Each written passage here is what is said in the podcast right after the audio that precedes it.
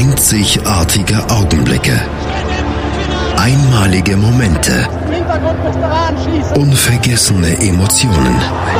And Andreas präsentiert das Spiel meines Lebens. Täglich 21 Uhr auf meinsportradio.de.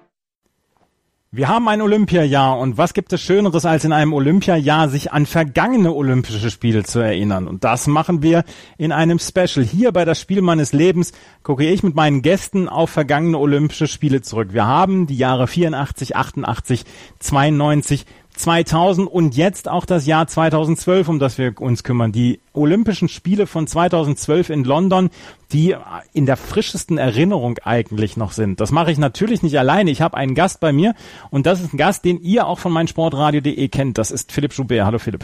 Hallo Andreas. Philipp, das ist tatsächlich, London 2012 ist tatsächlich der Ort beziehungsweise die, äh, die, das, das Event gewesen, wo wir uns kennengelernt haben. Wir machen jetzt seit knapp vier Jahren machen wir eine, eine Tennissendung, Chip and Charge, und wir haben uns aber über London 2012 kennengelernt. Erzähl mal, wie wir uns kennengelernt haben. Ja, vielmehr haben wir uns über Twitter kennengelernt. Bist wahrscheinlich der einzige Twitter-Mensch, den ich im echten Leben kenne und dazu noch ein besonders netter, wenn ich das mal kurz einwerfen Vielen darf. Dank. ähm, ja, wir hatten beide damals für die Spiegel Online Twitter Reporter uns betätigt. Ähm, ich weiß gar nicht mehr genau, wie du dran gekommen warst. Ich war dran gekommen, weil meine die ich jetzt auch häufiger wahrscheinlich während der Sendung erwähnen werde, meine Ex-Frau Andrea, die ich aber jetzt nur noch Andrea nennen werde, weil Andrea mich so ein bisschen da reingedrängt hatte. Ich hatte damals schon ein paar Jahre mein, mein Journalismusstudium beendet, hatte dann aber nicht mehr groß als Journalist gearbeitet, sondern habe ganz viele andere Sachen gemacht und ähm, habe nebenher mal so ein bisschen über Tennis geschrieben oder so und sie hatte mich dann mal gedrängt, das doch mal zu machen, weil ich relativ viele Tickets abgestaubt hatte in einem sehr langwierigen Prozess und hat gesagt, ja, melde dich da doch mal an, mach doch mal mit. Und du warst eben auch dabei, hast es nicht vor Ort verfolgt, aus München, dafür noch viel, viel intensiver als ich. Ja, es waren damals die Spiegel Online Twitter Reporter. Spiegel Online hatte einen Artikel auf, auf Spiegel Online, ähm, also Spiegel Online hatte einen Artikel online gestellt, wo es darum ging, wir suchen die Twitter Reporter für London 2012. Und ich hatte damals gerade ganz frisch einen Twitter Account und habe gedacht, ich wollte eh twittern über Olympia während der Olympischen Spiele, weil ich mir da Urlaub genommen hatte. Meine Frau hatte keinen Urlaub, deswegen war ich hier relativ ähm, alleine und habe gedacht, auch Mensch, nicht nur gucken, sondern auch ein bisschen was darüber erzählen. Und Twitter bot sich für mich als Medium dann an. Und dann habe ich diesen Artikel gelesen und dann habe ich gedacht, jo, da meldest du dich an. Und dann habe ich mich da gemeldet mit, ihr müsst mich dabei haben. Also so selbstbewusst bin ich in meinem Leben vielleicht nicht noch ein zweites Mal gewesen ähm, als ich dann tatsächlich Spiegel Online geschrieben habe und dann bin ich angerufen worden und dann haben die gesagt, und was, was sind so deine Spezialsportarten, was möchtest du denn ähm, größtenteils gucken? Da habe ich gesagt, ich guck alles. Und das habe ich dann am Ende auch. Ich habe am Ende über 200 Stunden TV ähm, Sport verfolgt. Habe ich nie Ja. wieder geschafft. Das habe ich auch nicht geschafft. Ähm, bei mir war es so gewesen, ich war die erste Woche quasi jeden Tag unterwegs gewesen. Ich habe mir die Tickets nochmal zusammengesetzt. Entweder Andrea oder ich haben, glaube ich, in den ersten elf Tagen immer was gesehen. In der zweiten Woche waren wir dann beide krank, wie ganz viele Leute in London, weil, weil dann doch zu viele Viren irgendwie unterwegs waren auf dem Olympia-Gelände. Da habe ich dann auch etwas mehr gesehen, obwohl ich da wirklich eine richtig deftige Grippe mit 39,5 oder so äh, noch gepflegt habe. Von daher, ich habe gar nicht so viel TV-Erinnerungen, aber viele, viele vor Ort Erinnerungen. Ja, ähm, du hast damals in London gelebt dann ja auch und ähm, ich habe mir ein bisschen auch was angelesen, ja auch für für diese Sendung und ähm, tatsächlich war es so, dass damals die ähm, Entscheidung, wer die Olympischen Spiele 2012 bekommt, waren fünf wirkliche Metropolen, die sich dafür beworben hatten. Das waren London, Paris, Madrid, New York und Moskau. Da kann man nicht sagen, das findet in der Provinz oder in Katar statt, sondern das sind mal wirklich fünf heftige Metropolen. Und ähm, London war zwischendurch sogar nicht mal mehr führender. Die haben eine, der, es wurde in vier Runden damals gewertet und in der zweiten Runde, wo nur noch vier ähm, Städte dabei waren, also nicht mehr Moskau, sondern nur noch New York, Madrid, Paris und London, ähm, waren sie sogar nur Dritter. Da hatte Madrid damals die meisten Stimmen auf sich vereint. Es war wohl hoch, hoch spannend, bis sich dann am Ende London in der letzten Runde gegen Paris dann durchgesetzt hat. Also das war tatsächlich eine ganze Zeit auf stark wackeligen Füßen, dass London äh, die Olympischen Spiele holt. Wie hast du das damals? Ich meine, von wann bis wann hast du in London gelebt? Ähm, ich habe in London gelebt von, gute Frage, 2000 2007 bis 2014. Ja, 2005 ah. gab es die Entscheidung. Genau, ja, ich erinnere mich trotzdem schon sehr gut an die Entscheidung. Andre und ich waren beides sehr anglophone Menschen, ähm, haben das damals in Berlin mitverfolgt die Entscheidung oder an den Tag nach der Entscheidung werden sich wahrscheinlich viele erinnern, denn das war der große Bombenanschlag in, genau. in London, der siebte, siebte, ähm, wo, wo verschiedene Züge und Busse angegriffen wurden und das passierte direkt danach, also direkt nach dem nach dem Jubeltag, dem sechsten, siebten kam dieser Anschlag. Ähm, ja, ich erinnere mich, es war, wir hatten es damals nicht so auf dem Schirm. Ähm, ich war zwar ein relativ großer Sportfan, aber jetzt nicht so sehr und die Olympischen Spiele hatten irgendwo für mich auch an Reiz verloren. Von daher, das war jetzt nicht, nicht unbedingt ein relevanter Event für mich, als es vergeben wurde. Ich verbinde das eher eben mit den, mit den Anschlägen. Und es wurde dann auch gar nicht so relevant für uns, auch selbst, also ich habe Journalismus studiert, dann teilweise mit der, mit der Fachrichtung Sport da hatten wir das auch noch gar nicht so auf dem Schirm. Ich habe meinen Abschluss 2009 gemacht und da waren die Olympischen Spiele einfach noch gar nicht so ein großes Thema. Das Einzige, wo wir das wirklich miterlebt haben, wo es für uns relevant wurde, war, dass wir halt wie alle anderen Londoner ziemlich viel Steuern dafür gezahlt haben, dass, dass die Olympischen Spiele stattfanden. Wir gehörten auch ziemlich klar zur, zur wahrscheinlich lauten Minderheit, die den Olympischen Spielen sehr kritisch gegenüberstand, weil einfach eine gewisse Militarisierung von London in den Jahren und vor allem in den Monaten davor stattfand und ähm, sich viele Stadtteile ausgeschlossen gefühlt haben von Olympischen Spielen. Und wir haben zum Beispiel im Südosten gewohnt und gerade der hatte ziemlich viel unter unter den ja Cuts zu leiden, unter unter den den Einschnitten, den sozialen Einschnitten, die auch vorgenommen wurden, damit das Budget für Olympischen Spiele da war. Und von daher wir haben das alles, muss ich sagen, ziemlich kritisch gesehen bis, bis zum Fackellauf. Da, da hat es dann auch für uns geschwenkt, obwohl wir halt vorher schon ziemlich viele Tickets hatten und uns auch durchaus gefreut haben. Ja, also es ist ja eigentlich jede, alle zwei Jahre jetzt ja und sonst alle vier Jahre ist es eigentlich immer das gleiche Thema. Monate vorher sagt man, die Wettkampfstätten sind noch nicht fertig und es gibt soziale Probleme und es ist viel zu teuer. Und natürlich, ähm, das ist ein großer Kritikpunkt, den es am IOC dann auch gibt, dass, dass die äh, Menschen bzw. die Städte, die ausrichtenden Städte nicht genug beteiligt werden, dass sie viel zu hohe Kosten dann auch selber noch tragen müssen, um solche Olympischen Spiele auszutragen. Ich kann mich noch daran erinnern, dass es ein paar Wochen vorher gab es ähm, einen großen Bericht über die Straßen der Innenstadt in, in London, dass ähm, Fahrzeuge, die zu Olympia gehörten, eine eigene Spur bekommen haben und die Taxifahrer alle ähm, gewettert haben, wie, wie keine zweiten, dass das äh, da ein, ein, ein Kollaps geben wird in der Stadt, was es am Ende nicht gegeben hat, ein, ein Verkehrskollaps.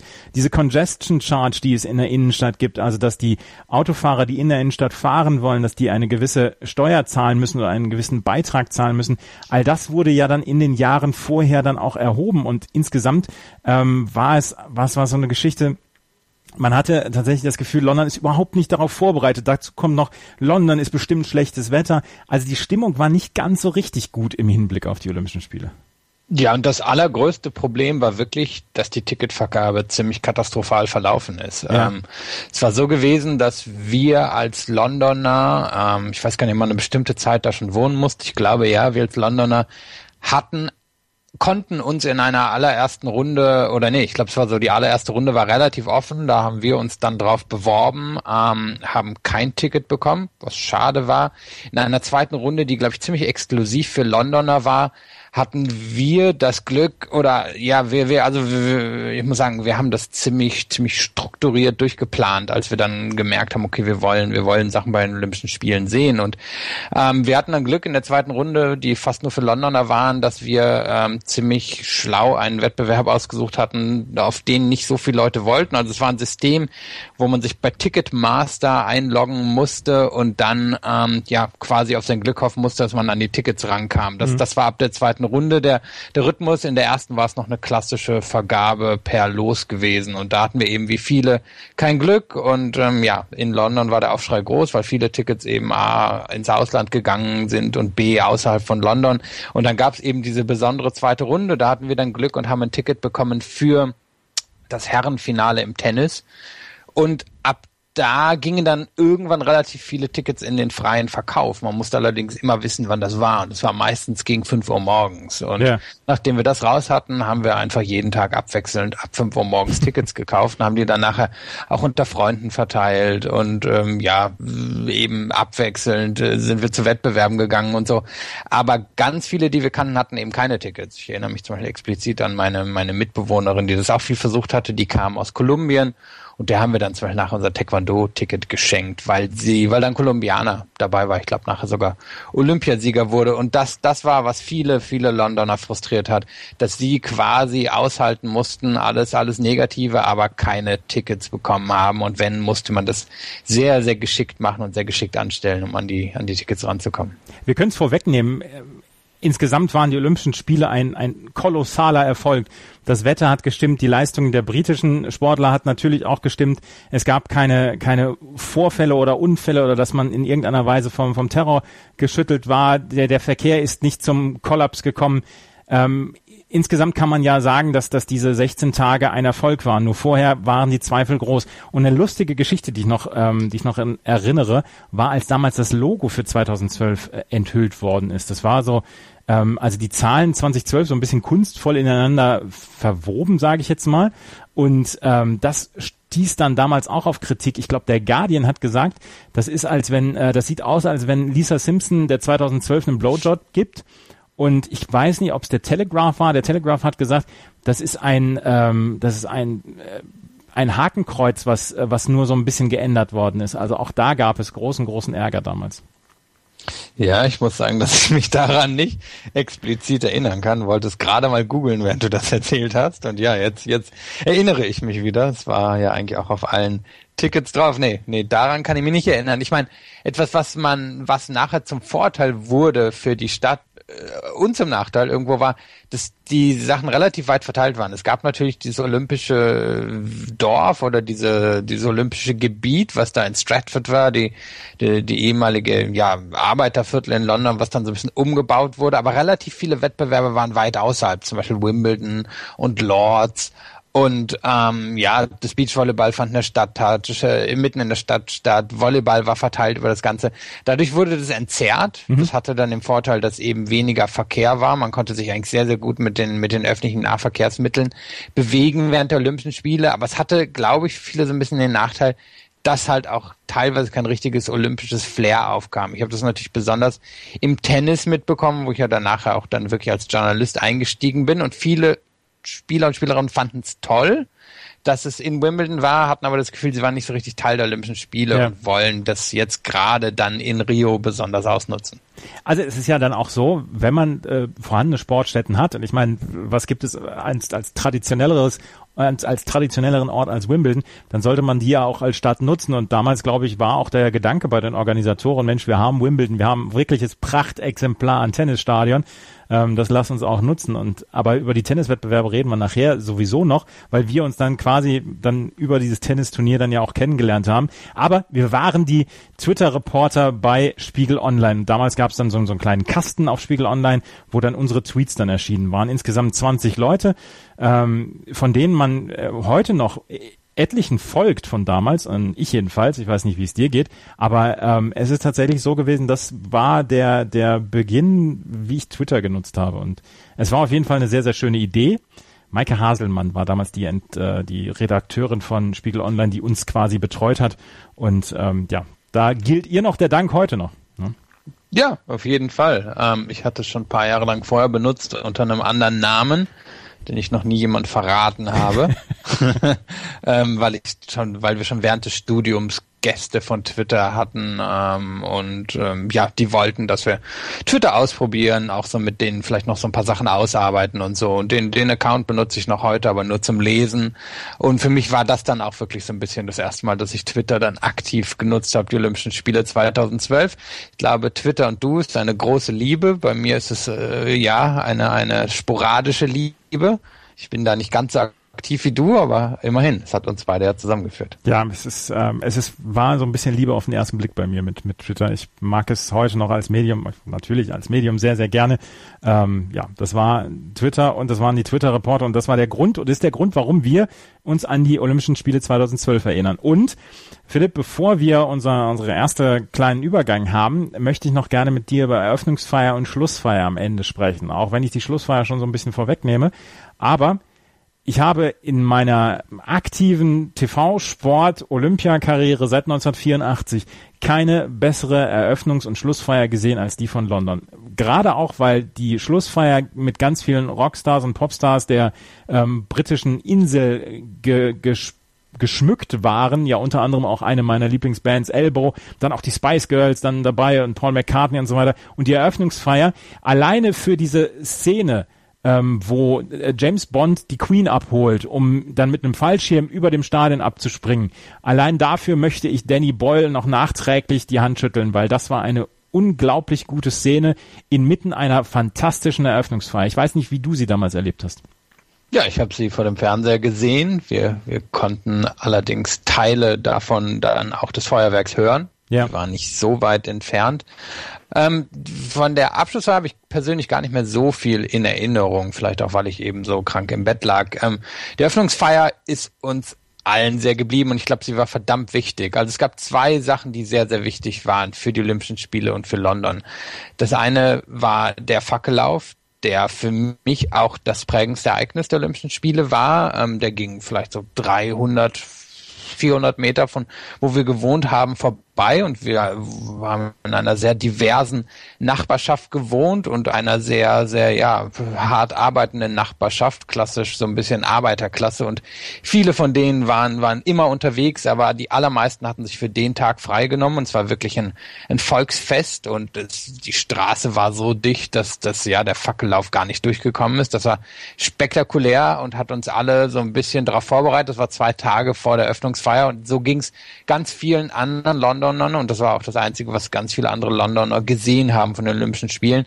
Und das Zweite waren eben ja, war die Öffnungsfeier, die sich sehr britisch angefühlt hat ja. und sehr London nicht quasi angefühlt hat, die, die sehr viel von Londons, ja, Einzigartigkeit inkludiert hat. Du hast natürlich schon die Szene auch mit der Queen angesprochen, wahrscheinlich so ein bisschen das erste Twitter-Meme oder ja, ihr, ihr Gesicht wird ja heute noch benutzt von diesem Abend. Also das, das war eine großartige, inkludierende Feier, die, glaube ich, vorher schon viele ähm, versöhnt hat, ja. dann mit den Olympischen Spielen und die mir eben auch sehr geblieben ist. Also ja, also diese Eröffnungsfeier war ganz, ganz fantastisch und ähm, insgesamt Danny Boyle hat sie damals ähm, also hat damals Regie geführt bei dieser Eröffnungsfeier. Danny Boyle, der als Regisseur von zum Beispiel Trainspotting in ähm, Erinnerung bleibt oder bekannt ist und damals auch schon, wie sie die Geschichte Großbritanniens dann vom, vom Kohlestandort oder vom, von dieser Industrialisierung dann gebracht haben bis in die Neuzeit, ganz, ganz hervorragend.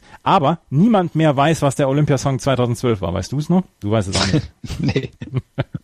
Das war nämlich von Muse Survival. Ich habe das auch noch mal äh, vorher nachgeguckt oder beziehungsweise habe ich mir das, das Video angeschaut. Ist nicht hängen geblieben. 84 gab es äh, oder 84, 88, 92 kann man sich an jeden Olympiasong noch erinnern. 92 Muse Survival kann man es nicht. Das waren die Eröffnungsfeiern, das waren unsere einleitenden Worte zur Olympia 2012. Wenn wir uns gleich mal wieder hören, dann sprechen wir mal darüber, Philipp hat gerade schon erwähnt, er hatte unfassbar viele Tickets und dann sprechen wir mal über Sportliches, was sich da so zugetragen hat bei London 2012. Hierbei das Spiel meines Lebens auf meinsportradio.de. Olympedia, die akustische Enzyklopädie zu den Olympischen Spielen in Rio. 33 Sportarten. Die Regeln, die Stars, die Geschichte und ihre Geschichten. Bolt ist in einer anderen Welt. Bolt läuft das Ding zu Ende und Bolt gewinnt. Muss ich sagen, dass es Weltrekord ist. Olympedia mit Sebastian Mühlenhof. Täglich auf meinsportradio.de. Das Spiel meines Lebens zu Olympia 2012. Philipp Joubert und ich, wir machen seit drei oder dreieinhalb Jahren machen wir eine Tennissendung auf meinsportradio.de, haben uns damals bei Olympia 2012 über Twitter kennengelernt für die Spiegel Online Twitter Reporter. Und ähm, Philipp, du warst damals vor Ort, du warst einer der wenigen, die von diesen Twitter Reportern dann auch vor Ort gewesen sind. Ähm, du hast schon im ersten Teil erzählt, dass du sehr, sehr viele Tickets hattest. Ähm, was waren denn so deine ersten Wettbewerbe, die du gesehen hast damals? Ja, ich habe mir versucht, das zusammenzusetzen. Wo, wo war ich alles gewesen? Wo war Andrea gewesen? Ähm, leider habe ich nicht mehr alle E-Mails von damals, auch nicht mehr alle Tickets von damals. Aber soweit ich sehen kann, war der allererste Wettbewerb der, der erste Tennistag in Wimbledon. Und es ist ja bei den Olympischen Spielen immer so, es geht freitags los oder ist die Eröffnungsfeier und am nächsten Tag gibt's dann so Sachen wie Entscheidungen im Bogenschießen etc. Und eben viele, viele Wettbewerbe gehen dann mit ihren Vorkämpfen los. Und im Tennis war es die erste Runde und der, der wirklich erste große Eindruck von vor Ort war, dass niemand da war. Mhm. Denn das war ja so ein bisschen das Thema auch der ersten Tage. Ich erinnere mich auch, dass viele Medien darüber berichtet haben, dass einige der Wettbewerbe ziemlich leer waren, weil so viele Tickets an die Sponsoren gegangen waren, aber die Sponsoren halt alle gar nicht aufgetaucht sind oder diejenigen, die von den Sponsoren eingeladen waren. Und ähm, dann kam ich eben nach Wimbledon an dem allerersten Tag und das, das war spannend, weil es war bunt, ähm, nicht wie es sonst war, komplett weiß und grün, ähm, sondern es war richtig schön bunt, lila, was weiß ich. Aber es war halt niemand da, um es zu sehen. Auf den Außenplätzen waren teilweise vier, fünf Zuschauer, selbst auf dem Center Court für die ganz großen Namen waren nur wenig Leute da. Und das, das hat, glaube ich, so ein bisschen ja die ersten Tage geprägt und ähm, war mir auch sehr geblieben. Ich glaube, so meine meine allerersten Tweets gingen so ein bisschen in die Richtung. Ähm, ich weiß nicht mehr wer, aber es waren durchaus bekannte Namen, die irgendwo auf den Außenplätzen spielten und fünf fünf Menschen klatschten, von denen dann zwei die Trainer waren oder ja, also das ist tatsächlich sehr, sehr schade. Ich meine, wir haben schon eben drüber gesprochen, Wimbledon war eine der traditionsreichsten Städten, die dort ähm, zur Verfügung standen. Und du kennst Wimbledon halt ja auch ähm, durch die normalen Turniere. Ähm, und es war dann anscheinend äh, sehr, sehr spooky, dann durch ein offenes Tor zu gehen, ohne in irgendeiner Weise äh, zu queuen, oder? Ja, es war vor allem natürlich schade, weil ja. wir hatten ja gerade im ersten Teil darüber gesprochen, dass viele nicht die Chance hatten, die Olympischen Spiele zu sehen. Und ich glaube, es gab damals auch ziemlich aktive Diskussionen, okay, sollten dann nicht einfach Leute reingelassen werden, wenn halt niemand anders kommt, weil die Sicherheitskontrollen sind sowieso ziemlich strikt vor Ort gewesen, also hätte sich ja vielleicht irgendwie eine, eine Chance ergeben, Leute reinzulassen, die, die sonst keine Chance haben. Ähm, Wimbledon selbst liegt ja in einem eher wohlhabenden Gebiet, aber es gibt außenrum genug Gebiete, wo Leute wahrscheinlich nicht unbedingt die Kohle hatten, um zu den Olympischen Spielen zu gehen. Und um, das wäre sicherlich eine ziemlich große Chance gewesen. Im Laufe der ersten Woche hat sich dann ja doch ziemlich gefüllt und dann war das alles nicht mehr so problematisch. Aber das war so der, der allererste Eindruck, der mir geblieben ist aus oder von den Olympischen Spielen ähm, oder von den Wettbewerben der Olympischen Spielen. Ja, ich wollte damals auch über Tennis twittern und habe dann nach drei oder vier Tweets von dir, wie du zum Spielgeschehen getwittert hast, habe ich gedacht, weißt du, scheiß drauf, der kann das eh besser als du, lässt er ihn dann mal äh, twittern, weil jeder hatte so, so seine, seine Hauptsportarten, über die er twittern wollte und die er beobachtet hat. Und ich hatte damals ja auch Tennis äh, gedacht, Mensch, da kannst du auch ein bisschen was zu bringen und so weiter. Und dann habe ich gedacht, ja gut, Philipp macht das schon. Und ähm, dann hast dann hast du halt über Wimbledon getwittert und fast, warst fast jeden Tag da, oder? Ja, ich habe es nachgeschaut. Ich müsste fünf oder sechs von acht Tagen da yeah. gewesen sein. Ähm, an den letzten vier Tagen, glaube ich, immer. Ähm, und an den anderen Tagen oder zu Beginn halt, glaube ich, zwei oder drei Mal in der ersten Woche war ich dann halt auch relativ viel bei anderen Wettbewerben, zum Beispiel beim Beachvolleyball und beim Tischtennis und Schwimmen. Und ja, ich kann mir das alles, wie gesagt, gar nicht mehr so richtig zusammensetzen, aber wir waren im Endeffekt in den ersten elf Tagen, glaube ich, bei 18 oder 19 Wettbewerben und davon relativ viele beim Tennis, das stimmt. Ja, große Geschichte damals, ähm, die sich zum Tennis ereignet hat. Natürlich das Mixed von Sabine Lisicki und Christopher Kaas, die so ein bisschen die Herzen im Sturm erobert haben, damals in Wimbledon, die ähm, knapp an der Bronzemedaille im Mixed vorbeigegangen sind, aber vorher tatsächlich für viel, viel Lachen und für viele strahlende Gesichter gesorgt haben, weil sie einfach sehr gut miteinander klarkamen und dann ja auch gutes Tennis gespielt haben. Und vorher gab es noch die Geschichte, dass Philipp Kohlschreiber und Florian Mayer abgesagt hatten ähm, und gesagt haben, dass es nicht in ihren Turnierplan passt. Das hat damals für sehr, sehr viel ähm, Aufruhr hier in Deutschland, in Tennis Deutschland gesorgt und ähm, ja, das war so eine der Negativschlagzeilen, die es dann gab. Und Andy Murray gewinnt dann Wimbledon und er gewinnt in Wimbledon zum ersten Mal. Ein Jahr später hat er ja das normale Turnier gewonnen, aber das war doch auch eine der Goldmedaillen, die die Briten dann doch sehr entzückt haben, oder? Er als Schotte dann in England ähm, Gold zu holen. Ja, alle, alle, alle drei Geschichten waren natürlich interessant. Ich meine, Kohlschreiber und Meyer, wer, wer uns regelmäßig in der Tennissendung zuhört, weiß, dass ich die Olympischen Spiele auch nicht für so wichtig im Kontext des Tennis halte. Von daher ich konnte beide verstehen. Aber gut, das, ich glaube, in Deutschland war die Wahrnehmung so ein bisschen vaterlandslose Gesellen. ähm, ja, von außen war das, war das für mich schwierig zu sagen, weil ich halt in Großbritannien gewohnt habe. Ja. Die, der Lauf von Liziki und Cars ist mir natürlich geblieben. Ich glaube, ich habe alle vier Matches von ihnen gesehen. Ähm, interessanterweise das Match gegen Vinci und Bracciali im Viertelfinale, von dem ich auch noch ein paar Fotos habe. Ähm, da waren vielleicht 50 Zuschauer, wenn überhaupt. Ähm, das, das war äußerst erstaunlich, dass, ja, man hatte halt auch zum, zum Ende des Tenniswettbewerbs auf den Außencourts immer noch gemerkt, okay, so viele Leute sind teilweise nicht da. Die beiden Hauptcourts waren gefüllt, aber auf den Außenplätzen war es doch teilweise erstaunlich leer. Ähm, sehr geblieben ist mir natürlich das Halbfinale gegen äh, Laura Robson und Andy Murray.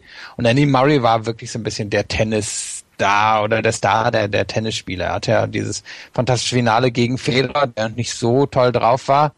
Aber was da auffiel, wie anders halt die Stimmung auf dem Center Court war. Wer, wer jemals beim Tennis in Wimbledon war, merkt, es ist ein sehr internationaler Wettbewerb, ein, der, der ein paar Helden hat, durchaus auch britische Helden, aber der, ja, der eigentlich jeden mag, der dort auftaucht. Und die Tenniswettbewerbe waren sehr auf die britischen Spieler fokussiert und es ist das einzige Mal in London, dass ich Murray und Federer gegeneinander habe spielen sehen wo Murray ganz klar die Gunst der, der Herzen hatte. Das war eine Verteilung von 90 zu 10 oder 95 zu 5. Andrea war einer der ganz wenigen Menschen, Andrea Schweizerin, einer der ganz wenigen Menschen, die, die Roger Federer angefeuert hat und der Center Court ist halt wirklich nach fast jedem gewonnenen Punkt explodiert und das kennt man so auf keine, keinsten Fall von, von Wimbledon, auch nicht von den, von den ATP-Weltmeisterschaften, die jedes Jahr im November stattfinden. Und da konnte man einfach merken, ja, das ist ein besonderes Ereignis. Das war auch sehr spannend, das zu sehen. Und es hat meiner Meinung nach auch ähm, die britische Sportlandschaft sehr verändert. Es hat auch das Tennis sehr verändert. Seitdem ist Wimbledon ganz anders geworden, viel, viel fokussierter auf jemanden wie Andy Murray oder generell britische Spieler. Und ich denke, das hat man überall gemerkt. Und da, da das war vielleicht so ein bisschen wirklich die Legacy dieser Olympischen Spiele. Ja, also wer sich das angucken mag, Murray gegen Federer gibt's auf YouTube noch. Das ist ähm, lohnt sich auf jeden Fall, das anzugucken. Eine andere große Geschichte, die es in Deutschland natürlich gab, war das Beachvolleyball. Du hast es gerade erwähnt. Vielleicht hatte das Beachvolleyball den den schönsten Ort überhaupt. Um Wimbledon zu toppen, muss man schon ein bisschen was haben. Aber es war die Horse Guards Parade mitten in der City. Und wir haben schon vorhin darüber gesprochen, es war wirklich fast immer gutes Wetter in London. Das muss eine unglaubliche Stimmung dort mitten in der City gewesen sein beim Beachvolleyball. Ja, es war sicherlich mit Abstand das schönste Venue, was ich besucht habe. Ich glaube, man kann auf meinem Account in den Fotos auch noch Fotos von damals sehen. Ich weiß nicht, ob man auf Twitter so weit in den Fotos zurückgehen kann, aber das Besondere war einfach, es lag eben quasi in einem Park hinter, hinter, ja, quasi so ein bisschen der Regierungsstraße oder dem Regierungsviertel von London. Das heißt, man konnte, konnte viele der ikonenhaften Gebäude sehen, wenn man darauf saß und es war trotzdem mitten in einem Park. Es war außenrum sehr ruhig und innen drin drin dann wirklich schön gemacht. Ähm, es war ein anderes Publikum als bei vielen anderen Wettbewerben. Es waren viele Banker da, es waren viele Touristen da. Ähm, jetzt äh, ja eben nicht zum Beispiel wie wie im Olympiapark waren viele Leute von vor Ort da, viele viele Leute aus Ost-London oder so. Hier war es wirklich so ein bisschen die City-Bevölkerung.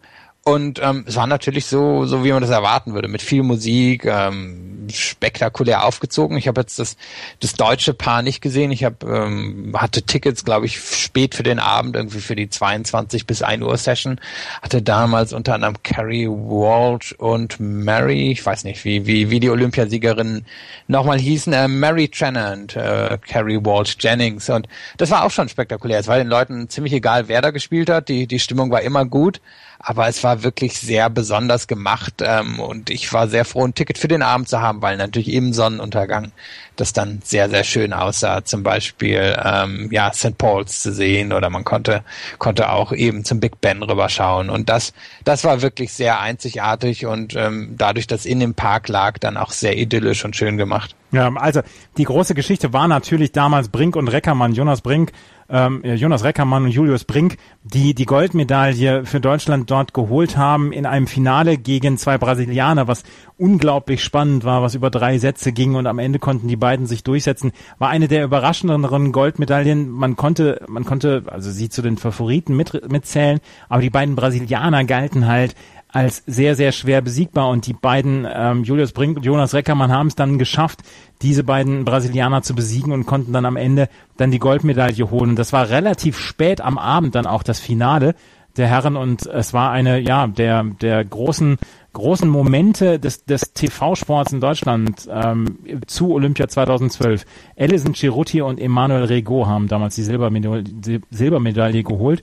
Und äh, bei den Damen, du hast sie gerade genannt, Carrie Walsh und Misty May Trainer, die für die Damen dann ähm, das ähm, das Beachvolleyball Gold geholt haben. Aber Beachvolleyball seit 2000 im, im olympischen Kanon einer der Wettbewerbe, die diese Olympischen Spiele unglaublich bereichert haben, habe ich das Gefühl. Ja, ich habe äh, ist jetzt lustigerweise gerade, ich komme komm gerade von meinem Mini-Urlaub. Ich habe am Wochenende ziemlich viel Beachvolleyball gespielt und nochmal realisiert, wie schwierig Beachvolleyball eigentlich ist, weil man halt so schnell die die Richtung ändern muss. Von daher, das sieht alles ähm, ja ganz ganz äh, locker, flockig, lustig aus, ist aber wirklich schwierig zu spielen, selbst wenn man einigermaßen Erfahrung hat im Volleyballspielen. Es erinnert mich natürlich ans Tennis, aber vielleicht irgendwo eine interessantere Variante kann ich mir vorstellen für neutrale Zuschauer ähm, als, als das Tennis. Und ich glaube, was wir alle damit in Verbindung bringen, ist natürlich Bondi Beach 2000 genau. ähm, in Sydney. Generell bin ich ein großer Fan von von ähm, ja diesen eher modernen Sportarten. Ich finde es super, dass bei den Olympischen Spielen mittlerweile Snowboard etc. dazugekommen sind und das ist hier natürlich so ein bisschen die die Sommervariante. Ich denke, das tut den Olympischen Spielen sehr gut. Ähm, ich kann mir vorstellen, wenn man jetzt wirklich alle Beachvolleyballspiele hintereinander schauen würde, dass es irgendwann ein bisschen dröge würde, weil doch ähm, ja A, ein paar große Leistungsunterschiede zu sehen sind und B natürlich so der Ablauf der Punkte immer ein bisschen gleich ist, dann auch so so sehr ähnliche Musik natürlich durch die durch die Boxen geschickt wird. Aber wenn man es wenn man es so sporadisch wahrnimmt, dann ist es halt einfach schon eine ziemlich tolle und athletische Sportart. Ähm, ausgelassen jetzt mal den Aspekt, dass dass die Damen alle da in ähm, Badeanzügen Anzügen oder in Bikinis hingeschickt wird, was man sicherlich kritisch sehen kann, aber wahrscheinlich viel argumentieren werden, der der Sportart sehr geholfen hat. Aber abseits davon ist es eine sehr interessante und coole Sportart und eben, wie gesagt, etwas eher modernes, was mir persönlich dann gut gefällt. Ja, also mir gefällt es auch sehr, sehr gut. Ich bin großer, großer Beachvolleyball-Fan bei Olympischen Spielen. Was für Tickets hattest du denn noch? Warst du beim Bahnrad? Hast du Chris Heuss sechste Goldmedaille gesehen? Nee, ich habe es nicht gesehen. Ich erinnere mich zwar, also ich war zweimal oder dreimal mit Andrea im Olympiapark und der Olympiapark war, war wirklich ein riesiges Gelände, auf dem unter anderem die Bahnradstrecke war. War vielleicht so zwei Kilometer oder so vom, vom ähm, Aquadom entfernt, wo die ganzen Schwimmwettbewerbe waren. Und wir standen an einem der Tage draußen, daran kann ich mich erinnern. Und es war sehr, sehr laut, aber drinnen gewesen war ich nicht. Wir hatten damals ziemlich bewusst darauf geachtet, äh, Sportarten zu nehmen, in denen die Briten nicht so erfolgreich sind, weil wir dann größere Chancen hatten. Ne? Und es war, war vorher schon abzusehen, dass die Briten im Bahnrad alles abräumen würden und haben es deswegen gar nicht versucht. Aber ich kann mich natürlich an Heuss erinnern und, und, und ja, an den ganzen Hype um ihn, der ja dann nachher nochmal auch kam mit den Commonwealth-Spielen in Glasgow. Und er ist jemand, der sehr respektiert ist in Großbritannien, obwohl die Briten ja jetzt auch im Nachhinein so ein paar Mal Wunden lecken mussten, als sie realisierten, auch, auch, auch britische Sportler könnten unter Umständen gedopt haben, wenn es darum geht, äh, Fahrräder schnell im Kreis zu fahren. Ja, Chris Hoy 2000 äh, schon bei Olympia erfolgreich gewesen. Dann ist er irgendwann zum äh, Member of the British Empire ähm, ernannt worden und hat 2012 dann nochmal Gold im Teamsprint geholt und Gold im Kerin. Ähm, tatsächlich eine der Gesichter des, des Bahnradsports oder des Radsports in Großbritannien, neben Bradley Wiggins, der damals ja auch, ähm, ich glaube, die Tour in dem Jahr gewonnen hatte und dann auch noch das Straßenrennen gewonnen hat, oder? Erinnerst ja, hat er. Und hat er nicht auch das Zeitfahren gewonnen? Das müsste ich jetzt natürlich wissen, aber ich erinnere mich natürlich sehr an ihn. Er ist ein bisschen ein schrulliger Typ, der auch nicht immer ganz locker mit den Medien kann, den aber viele gerade außerhalb von London sehr schätzen, weil er halt so ein bisschen auch für, für das, naja, nicht so smooth Großbritannien steht. Viele haben natürlich seine, seine, ja, äh, wie, wie man auch immer die im Deutschen nennt, diese, diese Dinger am Rande des Gesichts, ähm, die, die Sideburns. Ähm, da, das, das hat ihm natürlich mal ein sehr prägnantes Aussehen gegeben und der Radwettbewerb ist mir jetzt im Nachhinein, wenn ich drüber nachdenke, auch geblieben, einfach weil der doch ziemlich durch, durch Südlondon führte und ähm, viele Leute eine Chance bekommen haben, das zu sehen. Und ähm, er war definitiv eins der Gesichter. Das stimmt. Das Koteletten waren das. Äh, Koteletten, das war das Wort, Wort. ich suchte. Ja, und Bradley Wiggins hat, wie gesagt, 2012 die Tour de France gewonnen und hatte das Straßenrennen gewonnen, beziehungsweise das Einzelzeitfahren gewonnen. Das, Ein das, das Rennen an sich, das Straßenzeitrennen hat Alexander Vinokurov gewonnen, der ja nun auch ähm, nicht komplett unverdächtig ist, was Doping angeht, äh, sagen wir es mal positiv oder drücken wir es mal positiv aus. Aber wie gesagt, Chris Hoy war eine der großen Figuren ähm, des britischen Sports. Andy Murray war eine der großen Figuren. Du hast es auch gesagt, Bradley Wiggins. Wir kommen gleich mal zur Leichtathletik und da müssen wir über den Middle Saturday und über 45 unvergleichliche Minuten sprechen. Hier bei meinsportradio.de und das Spiel meines Lebens. Sei dein eigener Programmchef. Mit unserer neuen meinsportradio.de App wählst du jetzt zwischen allen Livestreams und Podcasts. Einfach, immer, überall. Hol dir unsere neue App für iOS und Android und bewerte sie jetzt bei Google Play und im App Store von iTunes. Das Spiel meines Lebens auf meinsportradio.de. Philipp Schubert und ich erinnern uns an Olympia 2012. Jeder hat wahrscheinlich noch ähm, Erinnerungen an diese Olympischen Spiele, wenn man sich dafür interessiert hat. Und wir wollen unsere teilen. Und Philipp, wir haben eben schon eine ganze Menge über Tennis unter anderem ja auch gesprochen, wo du dann auch zugegen warst. Es gibt so ein paar Sachen, die sich so auch in das Gehirn des deutschen Sportfans gebrannt haben über die wir natürlich dann auch noch sprechen wollen. Und das ist eine Sache, ist der Fechtwettbewerb der Britta Heidemann. 2012 war sie als Mitfavoritin im Degen angetreten und musste in dem, im Halbfinale gegen die Südkoreanerin Shin Alam antreten. Und da stand es 5 zu 5 und es waren nur noch ein paar Sekundenbruchteile, wirklich nur noch so unter einer Sekunde zu fechten und dann fiel die Zeitnahme aus, die automatische. Die Uhr wurde dann aus, aus technischen Gründen auf eine volle Sekunde zurückgesetzt und in dieser Sekunde hatte dann Heidemann den Siegtreffer angesetzt. Da wurde dreimal, glaube ich, wurde dieser, diese Sekunde neu angesetzt.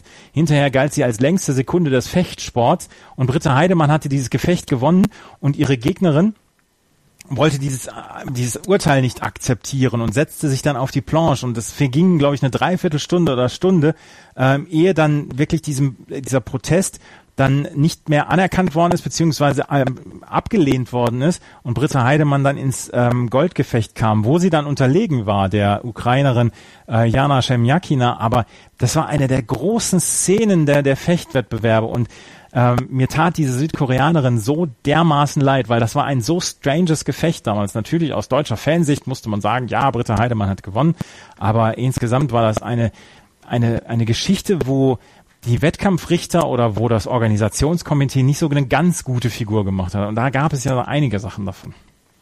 Ja, ich muss zugeben, ich kann mich nicht daran erinnern. Ähm, einfach, war, ich weiß gar nicht, wo ich an dem Tag war. Ja. Nicht vor dem Fernseher. Ähm, und ich habe die Olympischen Spiele natürlich nicht aus, aus deutscher Sicht in der Form mitbekommen, weil ich in Großbritannien war und sehr auf, auf ja, britische Sportler fixiert war. Von daher mir, ist leider nichts, nichts aus äh, ja, von, von dem Tag in Erinnerung. Aber so, wo du es jetzt erzählt hast, hat, hat irgendwo ganz tief im Hinterstübchen, ähm, ja, hat, hat sich noch was gemeldet, dass da doch was war mit Britta Heidemann, an die ich mich natürlich an den Olympischen Spielen oder von den Olympischen Spielen davor erinnere. Aber ja, nee, das, das fehlt mir dann quasi im, im Olympiagedächtnis. Ja, also das war eine der großen Geschichten ähm, des, des deutschen TV-Sports mit Britta Heidemann und ihrer Silbermedaille, die sie dann im Halbfinale, in einem unumstrittenen Halbfinale gewonnen hatte. Eine andere Geschichte war, als ähm, die deutschen, ich glaube, Vielseitigkeitsreiter ähm, haben haben ähm, Goldmedaille geholt und der deutsche Kommentator Carsten Soestmeier hat sich dann zu einer Aussage verstiegen, seit 2008 wird zurückgeritten in Anlehnung an tatsächlich Hitlers Spruch damals, ähm, seit äh, 5.45 Uhr wird zurückgeschossen, 1939, als der Krieg begonnen hat. Ähm, da musste er sich da hinterher für entschuldigen. Ganz ARD hat sich dafür entschuldigt. Aber 2012 äh, waren die Gäule sprichwörtlich mit ihm durchgegangen. Und ähm, das war einer der großen TV-Skandale der Olympischen Spiele 2012. Hattest du in irgendeiner Weise Reitwettbewerbskarten? Nee, hatte ich nicht, aber ähm, ich ja, ich meine, wir hatten natürlich über die Jahre mal viel Besuch in London und die haben wir häufig ähm, in den Park gebracht, wo, wo ähm, hinten in, ähm, in den Greenwich Park gebracht, wo die Reitwettbewerbe stattfanden. Und man hat quasi noch ein Jahr lang hinterher gesehen, wo diese Wettbewerbe stattgefunden haben, denn der ganze Park war aufgewühlt, auch zum Entsetzen der, der Bewohner. Es ist ja eine durchaus wohlhabende Gegend und die, die Bewohner waren nicht damit zufrieden, dass dieser Park nachher noch so durchgeritten war quasi. Und ähm, das, das ist mir am, am meisten geblieben von, von, von den Reitwettbewerben. Aber ähm, nein, ich habe nichts von den Reitwettbewerben gesehen. Das, das war irgendwie nicht in unserem Kartenportfolio und wenn es war, haben wir es an irgendwen anderen gegeben. Ja, also äh, wie gesagt, Reiten ist immer eine der Hauptsportarten für den deutschen TV-Konsumenten, gerade bei Olympia. Und ähm, Carsten Soestmeier hat, glaube ich, auch die Aussage ziemlich bereut im Nachhinein. Aber wie gesagt, da sind die Gefühle so ein ganz kleines bisschen mit ihm durchgegangen. Auf Wikipedia stand dann, dass, ähm, dass das eine Einspielung war, weil 2004 es einen Einspruch der westlichen Siegermächte gegeben hatte in Vielseitigkeitsreiten und damals das deutsche Team auf Platz 4 und äh, Bettina Heu auf Platz 9 zurückgesetzt worden ist. Und deswegen meint man, habe Carsten Soestmeier das gesagt, seit 2008 wird zurückgeritten. Also ja, ähm, eher zweifelhafte Aussage, auf jeden Fall keine, die man jetzt so richtig unterstützenswert findet. Ähm, auf Spiegel Online, als wir die Twitter-Reporter waren, wurden wir ähm, am Ende der Spiele gebeten, unser größtes sportliches Ereignis, unsere Lieblingssportangelegenheit während Olympia zu beschreiben. Und ähm, wir haben im Vorgespräch schon drüber gesprochen. Damals war meine Geschichte das Tischtennis-Viertelfinale zwischen Dimitri Ovtcharov und Michael Mays. Das wurde damals nicht im ZDF übertragen. Es gab es nur als Stream. Und ähm, es ging halt um die Medaille im Viertelfinale und es ging in den siebten Satz und mitten im siebten Satz fiel das Bild aus, beziehungsweise ging das ZDF aus dem Stream raus und man hat nur noch den Matchball gesehen, den Dimitri Ovtcharov dann verwandelt hat, um dann das Halbfinale zu erreichen, um dort dann auch die Bronzemedaille zu holen. Es war ein sehr, sehr emotionaler Wettbewerb. Ich selber habe 30 Jahre lang Tischtennis gespielt, war damals mit meine Lieblingssportart und auch zum Gucken. Und Dimitri Ovtcharov gewann für Deutschland dann diese, diese Bronzemedaille in einem unglaublich dramatischen Match gegen den Dänen Michael Mays. Ähm, was war deine Hauptgeschichte ähm, damals, die du für Spiegel Online dann veröffentlicht hast? Ähm, ja, ich muss sagen, es waren ich habe mich auf eins konzentriert. Mir sind vier Sachen sehr geblieben. Das eine habe ich schon angesprochen, das war der Fackellauf. Ja. Das war für mich einfach so das Olympia-Ereignis schlechthin. Ein anderes war ähm, das Tennisfinale der Damen, was einfach spektakulär war, was Serena Williams 6-0, 6-1 gegen Maria Sharapova gewann. Vielleicht die beste Tennisleistung, die ich je in meinem Leben live gesehen habe. Das dritte war ähm, der Sieg von Chet Leclos, dem Südafrikaner im, im äh, 200 Meter Butterfly gegen Michael Phelps. Ähm, wer wer es nicht weiß, ich bin oder ich habe auch einen südafrikanischen Pass, bin auch immer relativ auf das auf das Land fokussiert und da waren wir nicht vor Ort. Andrea hat allerdings dann das 100 Meter Finale gesehen, was er nur knapp gegen Michael Phelps verloren hat und das war etwas, hinter dem wir sehr hinterher waren. Einfach wir wir hatten immer ein Auge auf Südafrika, aber das Ereignis schlechthin was ich dann auch gewählt habe, was für mich einfach das, das, das Olympia, der Olympiamoment war, war die Goldmedaille von ähm, Mo Farah im, glaube ich, 5000 Meter Lauf war es mhm. damals, äh, an diesem, an diesem, ja, mittleren Samstag bei den Leichtathletikwettbewerben, wo die Briten innerhalb von 45 Minuten drei Goldmedaillen gewannen und seine war irgendwo die bedeutendste, weil er war das Londoner Gesicht der Olympischen Spiele. Er ist als Flüchtlingskind nach London gekommen, ist dort aufgewachsen, ist ein, ein glühender Anhänger von Arsenal. Etwas, über das er immer spricht. Ähm, ein hochsympathischer, sehr eloquenter Typ, der wirklich eine Geschichte zu erzählen hat, der mittlerweile auch, ja, oder dessen, dessen Coaching-Team mittlerweile auch im Dopingverdacht steht, ohne dass je was wirklich bewiesen werden konnte oder voll bewiesen werden konnte. Ähm, damals ja, schien, schien noch alles mit rechten Dingen zu, zu gehen und er hat ähm, innerhalb von ja, 18 Monaten damals WM und Olympische Spiele gewonnen und war eben wirklich der Londoner Held und derjenige, mit dem sich ganz London identifiziert hat bei den Olympischen Spielen und von daher war das dann für mich als Londoner der, der Moment schlechthin. Darüber müssen wir sprechen. Wir haben es eben schon ange an, ähm, ange ja, erzählt. Der Middle Saturday war der, ich glaube, der erste Samstag, wo Leichtathletik dann auch ähm, mit äh, absolviert worden ist. Ähm, Leichtathletik ist ja immer die Hauptsportart der zweiten Woche, Schwimmen ist das der ersten Woche. Und es gab diesen Middle Saturday und ähm, zur besten Sendezeit in Großbritannien gewinnen Greg Rutherford im, ähm, im Weitsprung, Jessica Ennis im Siebenkampf und eben Mo Farah über die 5000 Meter drei Goldmedaillen innerhalb einer Dreiviertelstunde. Es war vielleicht die beste Dreiviertelstunde der kompletten Olympischen Spiele, weil dieses Olympiastadion komplett steil gegangen ist. Die haben das Dach angehoben und ähm, es war meiner Meinung nach auch damals aus Deutschland zu sehen. Es lag eine unglaubliche Magie in der Luft an diesem Abend. Das war ganz, ganz großartig. Ja, ich vermute, dass das auch für ganz viele Briten und vor allem Londoner der der Moment war. Ich habe ähm, war gerade erst nach Hause gekommen. Das war auch der Tag, der Tag des Damenfinals im Tennis. Ähm, ich war, war dann eben zu, zu Hause angekommen und dann haben wir das zusammen geguckt und man konnte, äh, ich meine, unsere Gegend, wir haben in so einem klassischen sozialen Wohnungsbau gewohnt mit was weiß ich, tausend Wohnungen oder so. Ähm, viele Einwanderer. Das Interesse an Olympia war jetzt nicht so riesig groß ähm, in unserer Nachbarschaft. Aber den Moment konnten wir sehr, sehr lautstark mitverfolgen, einfach weil Mo Farah so, so ein Held von Ost- und Südost-London ist. Ähm, und, und trotzdem, was das Coole war eben, dass wie, wie, ähm, ja, divers Großbritannien an dem Abend vertreten war.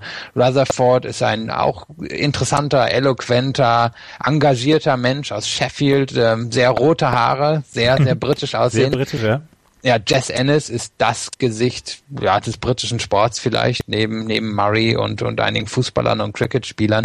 Und auch, auch eine ja, Dame, die sehr, sehr gut in der Selbstvermarktung ist, aber auch durchaus Interessantes zu sagen hat und die jahrelang quasi sich auf, auf diesen Moment vorbereitet hat, diese Olympischen Spiele zu gewinnen. Und ähm, das hat einfach alles gepasst an dem Abend. Ja, also wie gesagt, diese, diese Dreiviertelstunde war unglaublich gut und sie wurde damals so ein ganz kleines bisschen sogar am Ende noch überlagert von einer Geschichte einer deutschen Siebenkämpferin, Lili Schwarzkopf, die auf Platz zwei am Ende eingegangen ist und ähm, die über die 800 Meter disqualifiziert werden sollte, weil sie laut den Kampfrichtern in der ersten Kurve ihre Kurve verlassen habe oder ihre Bahn verlassen habe. Sie sei auf die Linie draufgetreten. Dann haben die Deutschen äh, Einspruch erhoben und ähm, da haben die Wettkampfrichter gesehen, oh, oh, wir haben sie verwechselt haben ihr die Zeit wieder zurückgegeben. Dann war eine Ukrainerin auf Platz vier. Dagegen haben dann die Ukrainer dann ähm, Protest eingelegt. Diesem Protest wurde nicht stattgegeben, sondern ähm, tatsächlich Lili Schwarzkopf dann auf Platz zwei am Ende geführt. Und das war auch noch so eine dieser, dieser Geschichten, wo man gesagt hat, okay, das ist nicht so richtig glatt gegangen dann auch immer bei den, äh, bei den Leichtathleten. Und ähm, gerade auch bei den, ähm, bei den insgesamt bei den Wettkämpfen, dass man häufig das Gefühl hatte, okay, ähm, so richtig was passt nicht zusammen, weil es gab dann auch noch Betty Heidler im Hammerwurf. Betty Heidler hatte einen Wurf hingelegt, der weit über die 75 Meter Marke gegangen ist äh, der wurde ja aberkannt, nur um hinterher festzustellen, dass sie genau die gleiche Weite hatte wie ihre Vorwerferin und dass das System, das automatische System gedacht hat, das ist ein und derselbe Wurf gewesen und sie dann ähm, den Wurf als ungültig erklärt hat. Also auch da eine Geschichte, wo man hinterher nur mit dem Kopf geschüttelt hat und gedacht hat, Junge, also die Olympischen Spiele waren toll, aber zwischendurch gab es dann so, so ein paar Momente, wo man gedacht hat, wo man einfach nur mit dem Kopf geschüttelt hat. Auch daran muss ich zugeben, kann ich mich in keinster Weise erinnern. Aber es ist natürlich spannend, das im Nachhinein zu hören. Wir sagen natürlich Namen wie Betty Heidler schon, schon was. Aber ähm, nee, ich, ich war da irgendwie so, so auf die drei Briten fokussiert, gerade an dem Abend, dass ich mich selbst an die Lili Schwarzkopf-Geschichte nur, nur irgendwie blass erinnern kann. Ich, ich weiß schon, dass ich die, die BBC-Kommentatoren da irgendwie echauffiert haben, aber so explizit war es mir jetzt nicht in Erinnerung geblieben. Ja. Äh, wie ist denn dein Verhältnis zu Usain Bolt? Ähm, ja, ich meine, ähm, ich habe damals, als er das erste Mal Olympischen Spiele oder als er 2007 hat er wirklich einen Durchbruch gehabt, dann 2008 gewonnen. Ähm, ich habe mich damals im Journalismus-Studiengang ziemlich viel äh, konzentriert auf so Doping-Geschichten etc. Ich habe eine meiner Abschlussarbeiten zum Telekom-Skandal gemacht. Von daher, ähm, ja, ich, ich bin wahrscheinlich schon eher jemand, der einen Grundverdacht ähm, fast überall sieht und er ist schwer bei ihm auszuräumen. Ähm, er hat trotzdem natürlich eine, eine Magie. Ich war ein Jahr später, 2009, mit Andrea ähm, als Geburtstagsgeschenk für meinen Vater bei den ähm, äh, Weltmeisterschaften, ah nee, Entschuldigung, das war 2009 bei den Weltmeisterschaften genau. mhm. gewesen in, in Berlin und da dann natürlich wirklich diesen, diesen ganzen Hype um Bolt mitbekommen und habe gesehen, wie, ja, wie viel Leuten er halt Freude bereitet hat. Das, das hat mich dann für viele gefreut. Ich sehe ihn immer noch etwas kritisch, aber ähm, ja, er ist natürlich wirklich so ein bisschen eine der schillernden Übergestalten des, der Leichtathletik und äh, ja, wie, wie auch immer er zu diesen Ergebnissen gekommen ist, ähm, er, er ja, wird für sein Charisma wahrscheinlich immer in, in Erinnerung bleiben. Und ähm, ja, wie gesagt, ich habe mich viel damals während des Studiums mit ihm beschäftigt und, und auch in Großbritannien ging die Meinung sehr auseinander. Da ist er ein großer Star geworden, da sieht man ihn immer und überall in der Werbung für verschiedenste Anbieter und ähm, ja, er, er gerade so ein bisschen in der jamaikanischen oder in der karibischen Community ist er da ein sehr großer Star und generell ein interessanter Typ. Also ich stehe ihm auch tatsächlich kritisch gegenüber, weil es, er hat Zeiten einfach äh, aufgestellt, dann ja auch 2012 über die 100 Meter 9,63 und das war nur olympischer Rekord, weil 9,59 ist, glaube ich, inzwischen der Weltrekord. Ähm, die 200 Meter in 19,32 es waren seine Olympischen Spiele damals dann ja auch. Er war der große Star und ähm, drauf angesprochen, wie seine Leistung war, hat er gesagt, er hätte Chicken McNuggets gegessen. Und das ist so, das sind so Sachen, wo ich dann auch sage, Leute, oder Usain, kannst mich auch für blöd verkaufen oder dass er, dass er viele Kartoffeln gegessen hat oder was auch immer. Kannst du mich auch für blöd verkaufen. Es war einfach, ähm, es sind einfach für mich unglaubliche Leistung und unglaublich tatsächlich im besten oder im wahrsten Sinne des Wortes, dass ich diese Leistung einfach so nicht, nicht glauben mag und kann. Wenn er es alles sauber gemacht hat, schön und gut, dann will ich ihn auch, will ich ihn auch respektieren und, und seine Leistung natürlich anerkennen. Aber es ist ja auch schon weit gekommen, dass man solche Leistungen so überhaupt nicht mehr glauben mag. Man darf halt natürlich nie vergessen, ähm, für die Hardcore-Sportfans und für einige Journalisten ist das alles ein sehr relevanter Faktor. Den meisten anderen ist es egal, mhm. ähm, wie, wie, wie er dazu gekommen ist. Für sie ist er wirklich ein, ein schillernder Star und eben gerade diese, diese soziale Wohnungsbau, wo wir gewohnt haben, ähm, ich hatte gerade erwähnt, die Mo Farah-Geschichte. Die anderen war, wenn, wenn er gelaufen ist, weil er einfach sehr, sehr viele Leute aus der Karibik oder, oder ja, zweite, dritte Generation äh, Einwanderer aus der Karibik. Und wenn man denen erzählt, gut, er hat statt der Juba-Wurzel halt, was weiß ich, irgendeine Pille gegessen, denen wird's vollkommen egal sein. Weil, mhm. weil er halt etwas verkörpert hat. Jemanden, der, der sehr selbstbewusst ist, sehr, sehr, ähm, ja, offen, selbstbewusst, lustig ist und, und das wird vielen Leuten gefallen. Da wird vielen Leuten eben auch egal sein, wie wer dazu gekommen ist. gewisser Zynismus ist sowieso eingezogen. Von daher, ich finde es sehr wichtig und sehr relevant, gerade als Sportjournalist an dem Thema dran zu bleiben. Aber ich vermute, dass es die Mehrheit der Leute nicht wirklich interessiert und ich weiß auch nicht so sehr, ob sie interessieren sollte, vor allem wenn halt keine öffentlichen Mittel involviert sind. Ich meine, das ist ein Thema für eine ganz andere Sendung ähm, eben etwas, mit dem ich viel auseinandergesetzt habe, bis heute nicht so eine tausendprozentige Meinung zu habe formulieren können. Aber ja, Usain Bolt ist Usain Bolt und egal, was in den nächsten Jahren passiert, er wird uns wahrscheinlich immer, immer in Erinnerung bleiben. Hm, eine Geschichte, die ich noch aus dem aus der Leichtathletik habe, die ich noch gerade erzählen wollen würde, wäre ein Wettbewerb, den ich extrem hochklassig empfunden habe. Das war der Stabhochsprung der Männer wo aus deutscher Sicht Björn Otto und Raphael Holzdeppe ähm, den französischen Überspringer Renault Lavigny herausgefordert haben und Lavigny, glaube ich, mit seinem letzten Durchgang dann nochmal ähm, Gold geholt hat und dann mit 5,97 die Goldmedaille geholt hat. Für Otto und Holzdeppe blieben dann Platz zwei und Platz drei eine, ein ganz, ganz hochklassiger Wettbewerb. Und einen Fehler muss ich noch korrigieren. Wir haben immer von 5000 Meter gesprochen von Mo Farah am ersten Samstag. Es waren tatsächlich die 10.000 Meter, die er gewonnen hat. Aber nichtsdestotrotz, er hat sie damals gewonnen und er hat für diese magischen 45 Minuten der ähm, Olympischen Spiele und der Leichtathletikwettbewerbe dann auch gesagt. Das ja ähm, bleibt auf jeden Fall. Ähm, Philipp, haben wir was vergessen? Oh, wahrscheinlich sehr viel. Mhm. Irgendwer wird uns aufmerksam machen aufs Bogenschießen oder auf Synchronschwimmen. Aber wir konnten natürlich in der Stunde auch nicht alles abdecken und ich hoffe, wir haben zumindest einen Überblick gegeben, wie, wie sich diese Olympischen Spiele angefühlt haben. Und ich meine, ich kann es nochmal sagen, ich werde jetzt wahrscheinlich diese Olympischen Spiele nicht sonderlich viel verfolgen. Ähm, ja, es ist irgendwie auch nicht so ein großes Interesse da. 2008 war bei mir auch nicht so ein großes Olympia-Interesse da. Ich stehe der Veranstaltung mittlerweile sehr, sehr kritisch gegenüber. Ähm, aber 2012 werde ich trotzdem nie vergessen. Es war, war ein sehr, sehr besonderes Erlebnis. Es war sehr besonders, das alles vor Ort zu erleben. Und ähm, ich habe halt gesehen, die Leute, die da waren, denen hat sehr, sehr viel Spaß bereitet. Den, den, den, ja, für die war es was sehr Besonderes. Und London hat es sichtlich genossen, diese Olympischen Spiele. Hm.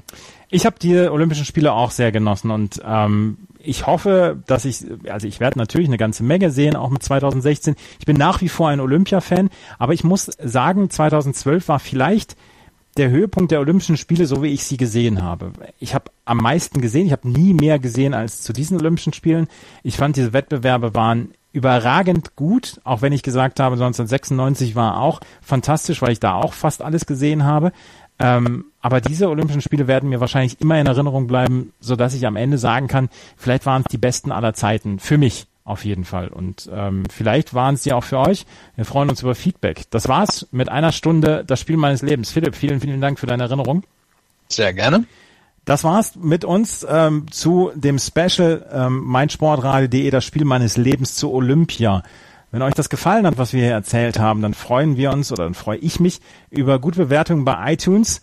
Ähm, gerne fünf Sterne, gerne auch Rezensionen. Und ansonsten freuen wir uns, wenn wir euch weiterhin dann auch bei den Tennissendungen bei Chip in Charge hören können und oder äh, dass ihr uns zuhört und ähm, viel Spaß im Programm von meinsportradio.de und bis zum nächsten Mal. Auf Wiederhören. Einzigartige Augenblicke. Einmalige Momente. Unvergessene Emotionen. Andreas präsentiert das Spiel meines Lebens. Täglich 21 Uhr auf meinsportradio.de.